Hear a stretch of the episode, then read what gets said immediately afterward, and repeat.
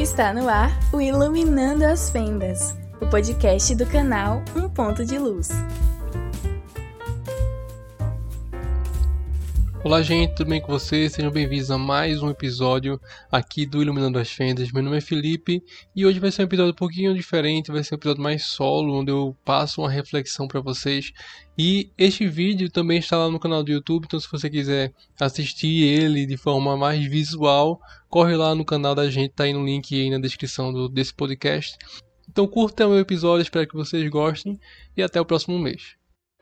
E hoje vamos falar sobre um detetive muito, muito famoso que é Sherlock Holmes. Quem nunca leu o livro, ou quem nunca assistiu as séries, ou quem nunca assistiu os filmes, com certeza já ouviu falar, pelo menos, de alguém chamado Sherlock Holmes. Ele é conhecido como ser muito centrado, um investigador particular né, que, além de ajudar os policiais né, da Inglaterra, lá de Londres, ele também ajudava alguns civis que ele que chegavam até ele para resolver alguma questão, ou às vezes muito básica, ou às vezes muito estranha, ou às vezes com um mistério muito grande. Então Sherlock Holmes ele é um personagem fictício, tá? Mas ele viveu final do século XIX e o início do século XX, fazendo sempre isso, sempre sendo um investigador. E eu estou lendo o volume 2 de 4, é um box de Sherlock Holmes com todas as suas histórias, e uma, uma fala né, de Sherlock aqui me chamou muita atenção.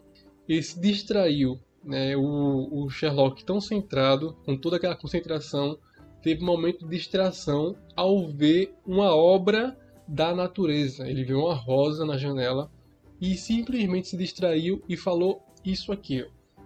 A mais elevada afirmação da bondade da providência reside para mim nas flores.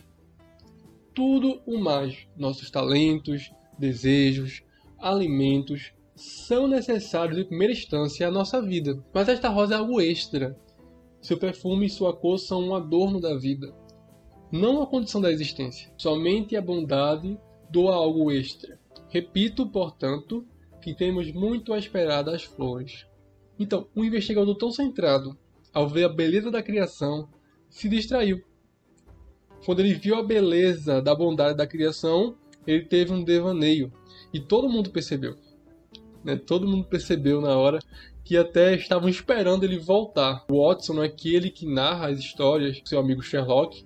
Ele fala: todos estavam esperando ele sair daquele devaneio. Sherlock ele percebeu a beleza em uma rosa e se admirou, porque a beleza dela não era necessária para a existência humana e estava ali pela bondade da providência. E não é uma providência qualquer, que ele fala ali. É a providência com P maiúsculo, ele usa um P maiúsculo ali. E normalmente quando os autores né, falam é, da providência com esse P maiúsculo, é para mostrar a providência de Deus.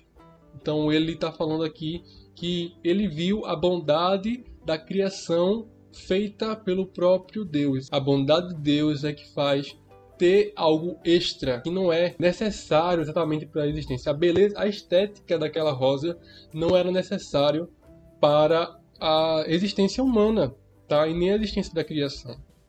É um extra, é um, uma prova de, da bondade de um criador. A beleza da natureza ainda existe mesmo após ela ter caído. E ela caiu quando?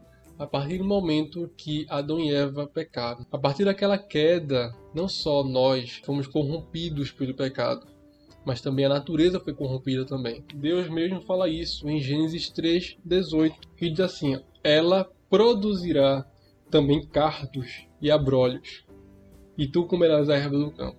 Então, por conta da consequência do pecado, não só nós, mas também a natureza recebeu o seu castigo, né? criando espinhos, cardos e abrolhos. Então, mesmo Sherlock percebendo isso tudo, né, ele estava certo. Até certo ponto, ele estava totalmente correto. Porém, Sherlock errou em sua última frase. Ele disse assim: ó, Repito, portanto, que temos muito a esperar das flores. E, infelizmente, Sherlock estava colocando sua esperança na criação. Mas a própria criação espera outra coisa que é aquilo também que nós esperamos.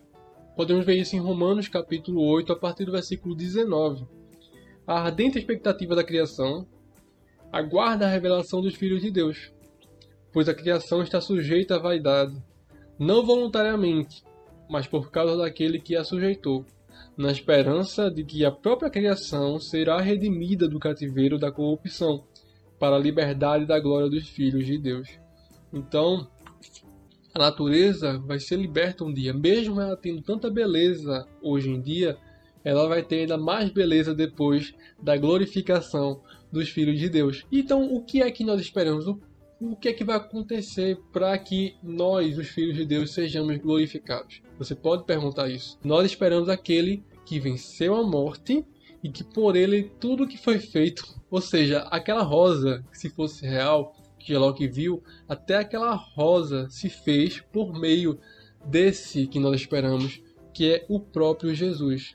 Nós esperamos aquele que por meio dele tudo foi feito, se fez. Está lá em Colossenses, capítulo 1, versículo 15 ao 17. Ele é a imagem do Deus invisível, o primogênito de toda a criação, pois nele foram criadas todas as coisas, nos céus e sobre a terra, as visíveis e as invisíveis, sejam tronos, sejam soberanias, quer principados, quer potestades, tudo foi criado por meio dele e para ele. Ele é antes de todas as coisas, nele tudo subsiste. Então é esse que nós esperamos. Filho de Deus que irá nos glorificar no final dos tempos.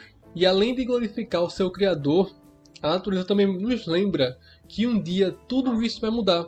Tudo isso vai ficar muito melhor do que é hoje, porque o pecado não vai mais existir. Então ela nos prepara para algo muito maior. Tem uma música muito conhecida cantada pelos Arrais, que tem uma frase que é muito, mas muito bonita, que fala assim, ó: "Passarinhos, belas flores, fazem-me almejar as maravilhas e esplendores do meu celeste lar." Assim como a criação, temos que gemer pela vinda daquele que por meio dele nós fomos criados. Essa será a nossa libertação.